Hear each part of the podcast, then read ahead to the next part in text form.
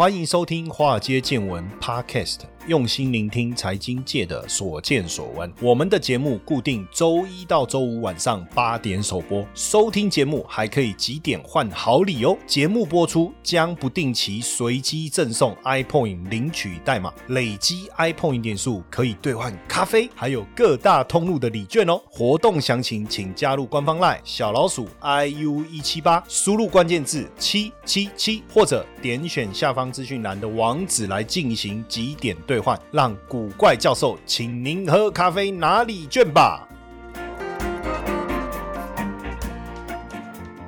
嗨，大家好，欢迎收听《华尔街见闻》，我是古怪教授谢承彦。假期结束了。大家要回来重新投入工作了哦。好，那当然，呃，我相信我们的很多同学们也在想，哎，老师，那你今天可不可以跟我们把整个开红盘呐，然后接下来的操作啊，能不能跟我们比较详细的说一下哈？这个部分当然没问题哈。当然，我希望呢，大家可以在礼拜五中午十二点半到一点半，到我们古怪教授财经研究室的 YT 频道，我再好好的来跟大家分享一下流年开红盘，不论是台股也好，美股也好，港股也好，或是国际金融市场，你应该怎么操作？我们利用这个礼拜五十二点半到一点半直播的时候呢，在古怪教授财经研究室的 YT 频道，好不好？再来跟大家好好的分享一下。那今天呢，我们要跟大家，当然也是还是希望谈一下啦，就是说，哎，那新的年度对不对？就国际市场的投资标的有没有什么值得注意的哈？那当然，我想跟大家分享的是这个霸龙。周刊呐哈，他所分享的这个十档名牌股哈，那因为去年当然疫情的关系，货币宽松一直让到目前为止美股是持续的在创新高。那美国的著名的财经杂志啊，叫《霸龙周刊》，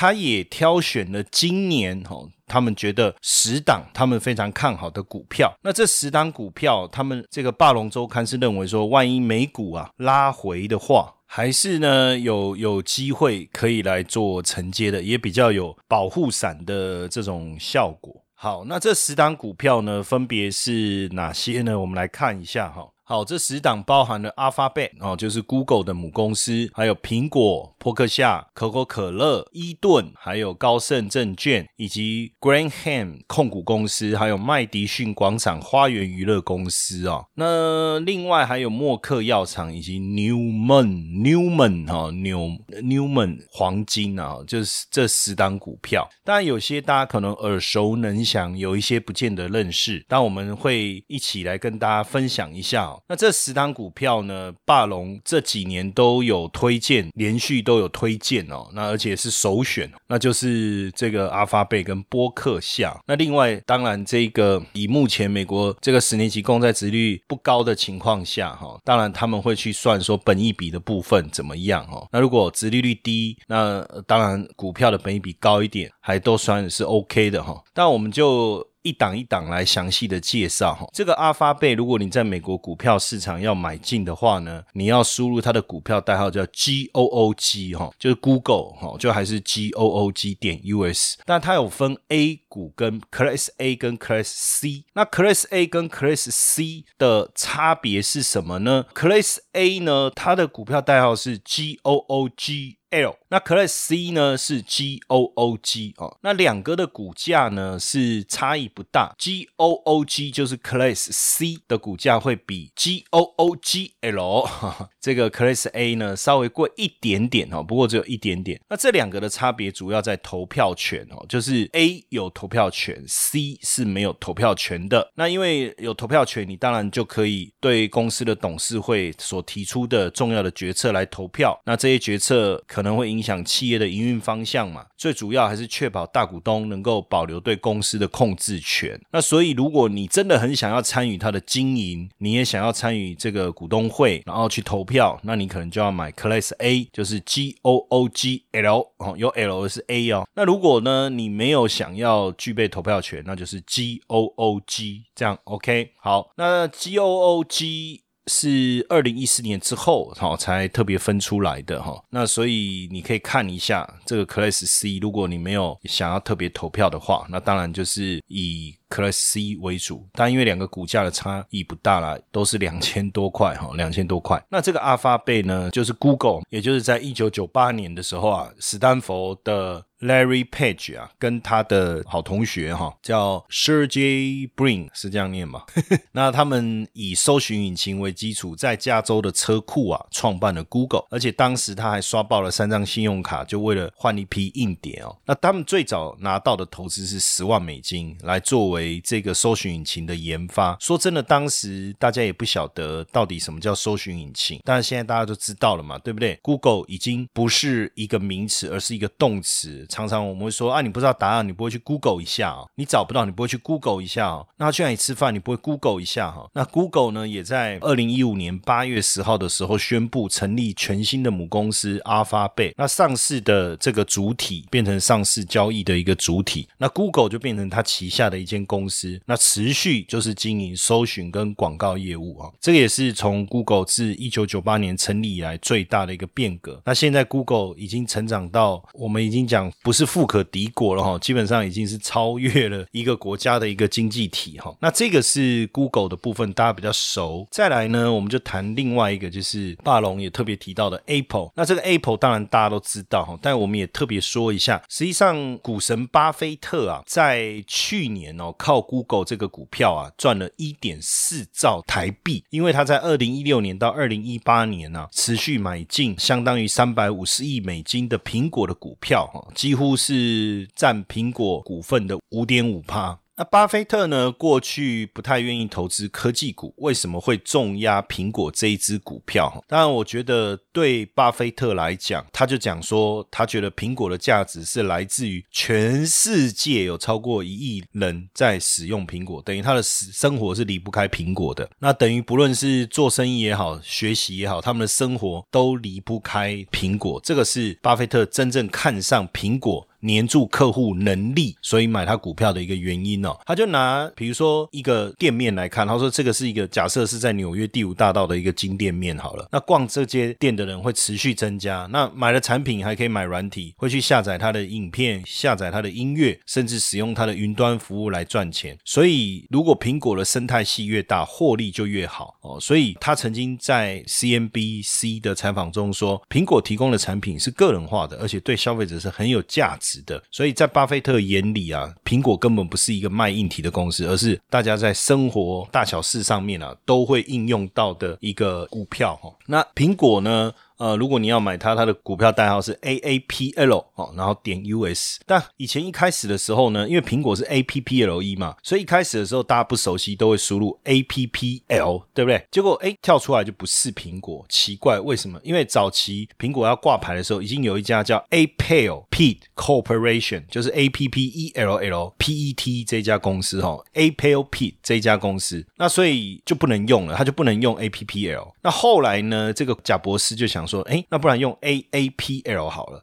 为什么？因为按照交易所字母排列的话，A A P L 就可以排在前面哦。排在前面当然是一件很很好的事情啊。而且对他来讲，这个 Double A 的第一个 A 其实有一个含义叫做 Awesome，就是我们常常讲的很很惊人的，提供大家一个惊喜的苹果的意思哈，就 Awesome Apple 啊。那所以他就用 A A P L。那如果我们回推，就是二零零九年当时股价最低的时候，不到三块钱。当然这个是呃还原。因为后来苹果不是有切割嘛，哈，那还原的话，你一股大概不到三块钱，那现在股价是超过一百三十块，哈，所以这十十一年下来，你的股票的价值啊是成长了四十几倍，哈。当然回头来看，苹果在一九八三年的时候。成立嘛，第一台电脑叫 Lisa，用贾伯斯的女儿哦 Lisa 来命名的哦。虽然在美国风光的上市，甚至一口气买下《纽约时报》啊九张的广告版面啊，详细介绍产品的特点，想能够这个造成销售风潮哦。可是实际上这个产品并没有引起消费者的购买欲哦。苹果的第一台电脑 Lisa 销售并不好，也因为这样，他在一九八五年的时候黯然的离开了苹果公司哈。那后来当然他就去经营。这个皮克斯动画最近有一部电影叫《灵魂急转弯》，创作公司叫皮克斯，就是贾博士买下了这间公司哦。当然后来到了一九九七年，他又回到苹果哦，也推出麦金塔电脑，那就把这个皮克斯讲故事的这个概念用在广告上，因为他知道其实消费者是爱听故事，不爱听道理，那所以他就不再买酒业的产品广告了，而是用故事广告，开始用故事广告。所以他当时的麦金塔电脑推出的时候，就两个主题叫 Think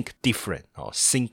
different，让大家 catch 到它的 idea，就是苹果是为有不同想法的人而诞生的哈。那这个故事一推出来，不得了了，激发出千万消费者潜意识的一个呃心声哦。那所以开始有无数的这个追随者来跟随着他。所以现在当然。Think different 这个故事广告啊，也让贾伯斯一战成名。所以他所创造的品牌传奇，就是从讲产品变成讲故事，让消费者变成追随者。这个也是苹果股价屹立不摇的原因呢。哈。那当然，再来呃聊到这个波克夏哈，波克夏就是由巴菲特，也不是由巴菲特创立，应该是说巴菲特当时买下一家纺织公司嘛，后来把它变成控股公司以后，完完全全几乎就是一家投资公司了哈。那波克夏呃有分 A 股跟 B 股哈，那 B 股是在一九九六年的时候发行的，那这个 B 股跟 A 股有什么不一样哈？一九九六年发行的时候，B 股是 A 股的五十分之一哦，就除以五十哦，就。是 A 股除以五十就是 B 股，那为什么当时发行 B 股？就是因为 A 股股价太高了，一般投资人是买不起的。那因为有为了能够让大部分的投资人能够参与哈，当然当时一开始没有想到，是因为很多基金呢，他就集结资金去买 A 股，把 A 股给炒高了，这个整个股价性比拉高了。那散户虽然透过了共同基金去买扑克下的股票啊，但是因为基金呢会收手续费跟管理费啊，然后加上呢，他又不是纯粹投资波克下，他可能。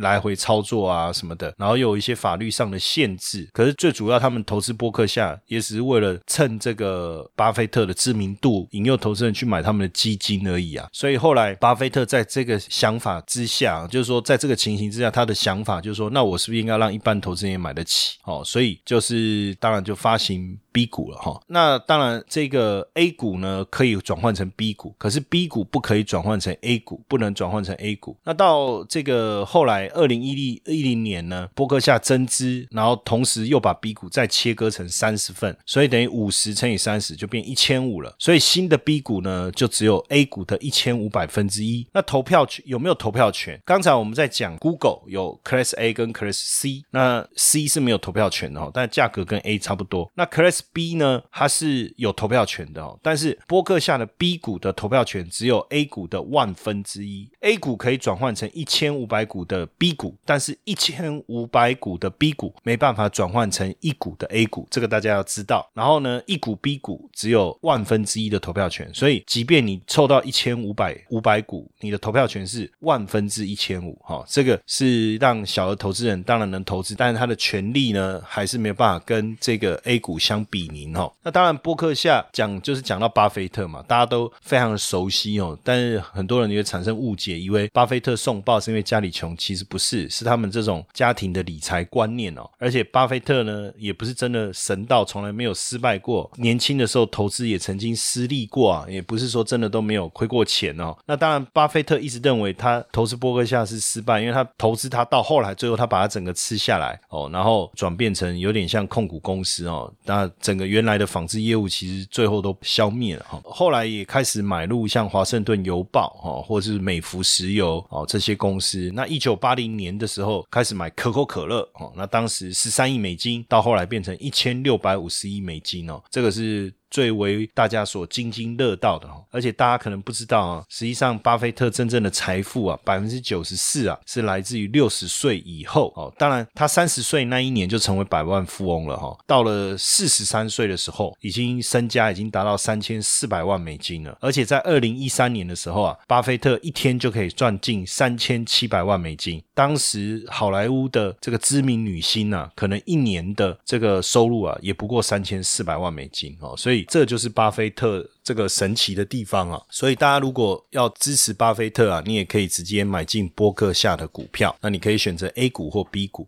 对于财经议题想要更深入学习，以及和谢老师互动的同学们，不要忘记每个礼拜二跟礼拜五的中午十二点半到一点半，记得上我们 YT 频道谢承彦古怪教授财经研究室，我会和大家更深入的去探讨及时的财经议题，以及投资相关的热门主轴，甚至包含趋势的一个解析、产业的一个脉动，还有热门的一个股票以及相关的投资，例如 ETF 的投资策略的一个分享。大家记得追踪我们的 YT 频道，然后选取小铃铛，到时候直播的时候就会提醒大家。那记得直播的时候还要上来跟我们玩 bingo 抽好礼哦。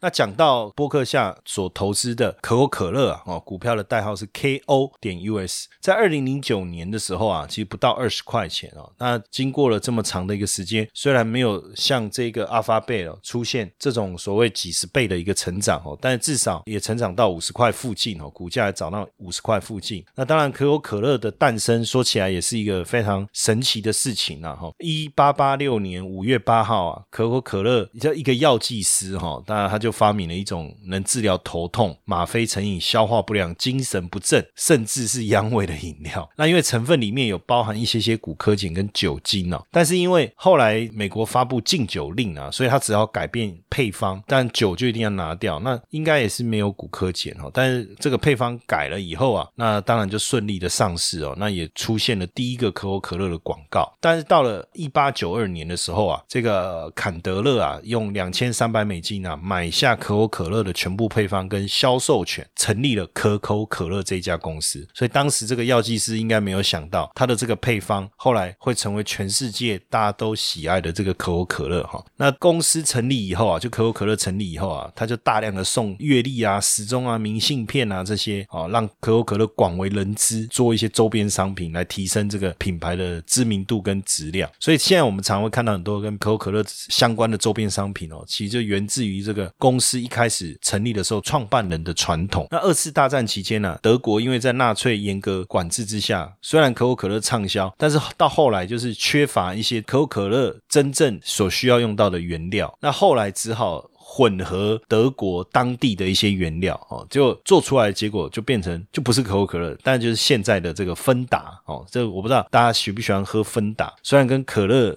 的口味虽然不同，但是还是蛮吸引人的哈。那可口可乐这几年也产生很大的变化嘛，因为大家对健康的一个提升，对于含糖的饮料啊这些的需求其实慢慢的下滑，但他们也做了很多的调整。有机会啊，也可以去看一下可口可乐现在有这种没有糖的又高纤的这种，算不算健康饮料？我我也不确定，但是至少也跟着时代在做改变哈。那另外霸龙所提到的股票里面啊，还有一档就是非常知名的金融公司叫高盛。那高盛。呢，它的交易所代号是。G.S. 哈，G.S. 那高盛呢，成立在一八六九年，算是全球领先的投资银行哦。那基本上呢，它的客户啊，分布在全球各地哈。那做的服务非常的广泛，个人啊、政府啊、哈公司啊，几乎都是他们的客户。当然，最值得提的，我觉得，因为高盛大家大部分都熟了哈。我觉得最值得提的是二零零七年哦，二零零七年次贷风暴、金融海啸，全球无一幸免哈。但是大家没想到，就是说啊，高盛啊，其实在这次事件当中备受争议啊，因为他拥有七千亿欧元的流动资金呐，是法国整个国家总预算的两倍啊，而且让他全球三万名员工，不论从法兰克福到罗马，还是伦敦到华盛顿，他就是能够资金的转移，让他建立了这个独一无二的金融帝国哈。那他串联的这个网络之绵密哈，包括美国财政部长也是高盛的执行长鲍尔森嘛，之前担任过美国财政部长，还有高。高盛前执行长哦，鲁宾也当过克林顿总统的首席经济顾问，还有。财政部长哈，所以你会发现，不论在白宫也好，财政部、证交所、联总会、联邦储备银行，其实都可以看到高盛帮的影子。而且世界各地啊，都有高盛的人马，不论是世界银行也好，欧洲央行也好，加拿大央行也好，或是国际货币基金也好，高盛都有它的一个影响力哦。甚至这个意大利总理呢，也长期担任高盛的国际顾问哦。而且过去高盛也为了希腊设计一套非常复杂的换汇的交易手法，去掩盖希腊。政府的十亿欧元的债务哈。那当然，这个后来也导致欧债危机。所以呃，在金融风暴的时候呢，高盛当然股价也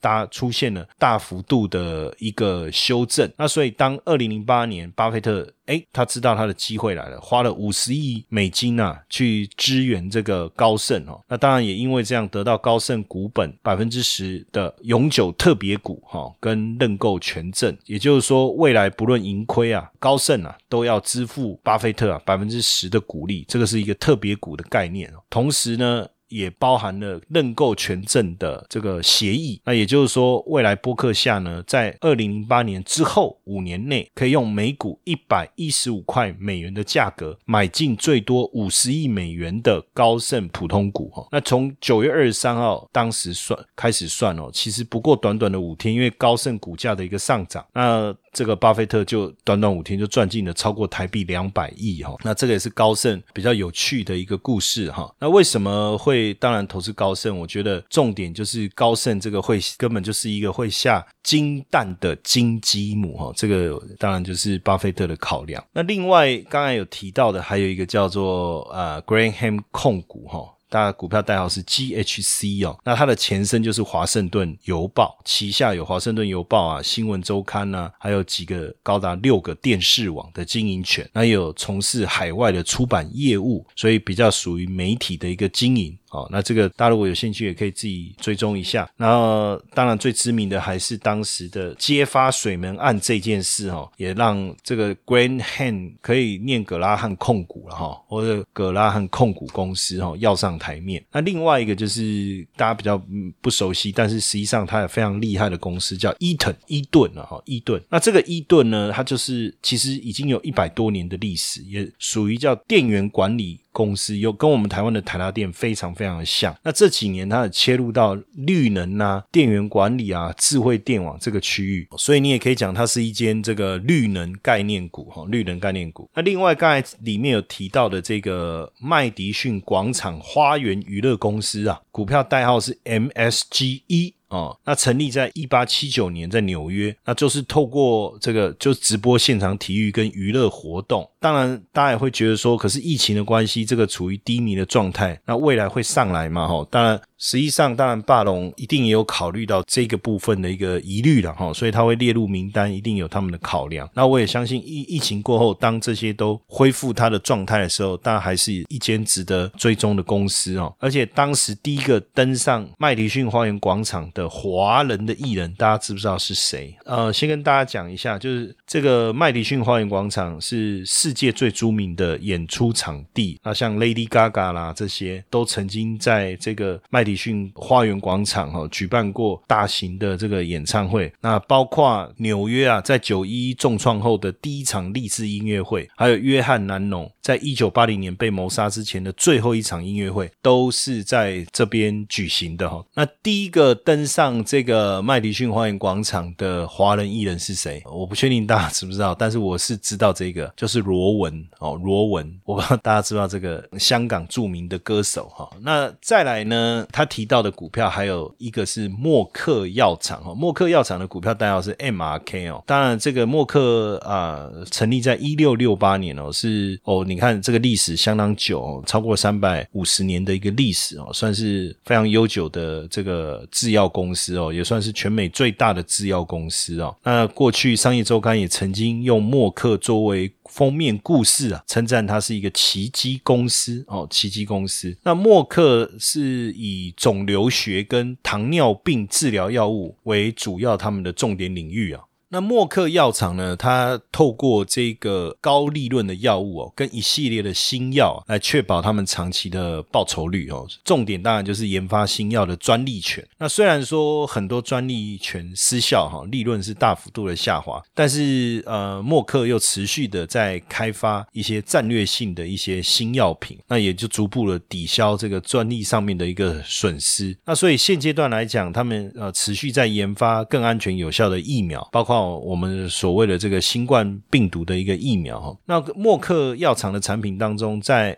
其中有一样也在免疫肿瘤学领域哦，占有非常重要的一个地位跟利润哈。还有其他像这种抗癌药物，也是他们这个收入来源非常重要的一个一环哦。那因为呃默克啊，它的药品的品相啊，其实相当的多元化哈，所以不但能够持续创造很好的收益哦，配发出很好的这个股息呀哈，那也因为他们有庞大的资料库，能够帮助在公司研发上取一个领导的地位，所以霸龙会提到默克，我觉得也是因为默克它具备非常好的护城河的概念，而且在创新跟研发上哦，也能够帮助它营收的成长。我觉得这个也是霸龙啊，把它列入十档名牌股一个非常重要的原因哦。那最后我们要谈的这一档就是纽蒙特黄金啊，Newman。Go 哦，Newman Go 原名是叫纽蒙特矿业哦，股票代号是 NEM，是目前全球最大的金矿开采公司哦，那也是 S M P 五百指数当中唯一的金矿开采公司哦。那当然最重要的关键啊，就是在二零一九年哈，二零一九年纽蒙特矿业公司呢收购了它的竞争对手加拿大黄金公司，所以合并后改名叫纽蒙特黄金，才超越了巴里克黄金哦，成为这个全球最大的。黄金金生产商哈，黄金生产商。那这十十档股票，我们当然没有办法每一档都很细的跟大家解说，但是这样子帮大家简单的说明一下，我相信大家也有会能够比较理解。霸龙周刊针对今年哈，那我们就讲牛年牛年哦，好，这个牛气冲天的一年，你可以去追踪而且参考的这个十档叫明星股也好哈，名牌股也好，当然大家可以自行衡量一下这个自己喜欢的标。的跟方向哈，当然，所以我们今天最后也希望跟大家来一个留言的互动，就是就是这十档股票，刚才讲到了这个阿发贝、苹果啊、伯克夏、可口可乐、伊顿、高盛。哦，还有这个什么格拉汉控股、麦迪逊，还有这个默克，还有这个 Newman，这十个你会喜欢哪一个呢？哦，或是你喜欢哪几个呢？我们就在我们华尔街见闻脸书的粉丝页找到这一集的一个文章，然后在下面帮我们留言。哦，那我们在农历年后的这一次的这个啊节目当中，也特别再额外送出这个 iPoint 的点数。来回馈给大家，好不好？你要看一下这十档股票，你听完以后，你觉得你会比较喜欢哪一个？就如果今年流年，你或者说你最看好，你会觉得哪一个最有机会？哦，或是哪几个最有机会？我们不一定是一个嘛，哈，也可能好几个你都觉得不错。那在我们留言底下呢？跟我们分享一下，让我们知道大家的想法。那也祝大家流年行大运哦，好不好？会来开工的第一天，不管怎么样，千万一定要加油，好，千万一定要加油，一定要加油，千万一定要。这个好像重复用了，前面要加重语气哦，千万要加油，一定要加油，千万一定要加油。重点是记得到我们这一次这一集华尔街见闻脸书粉丝页底下留言，告诉我们你喜欢哪一档或哪几档。好外好外，华尔街见闻抖内功能已经开启喽！如果呢你也想支持华尔街见闻，欢迎到下方资讯栏点击赞助连接。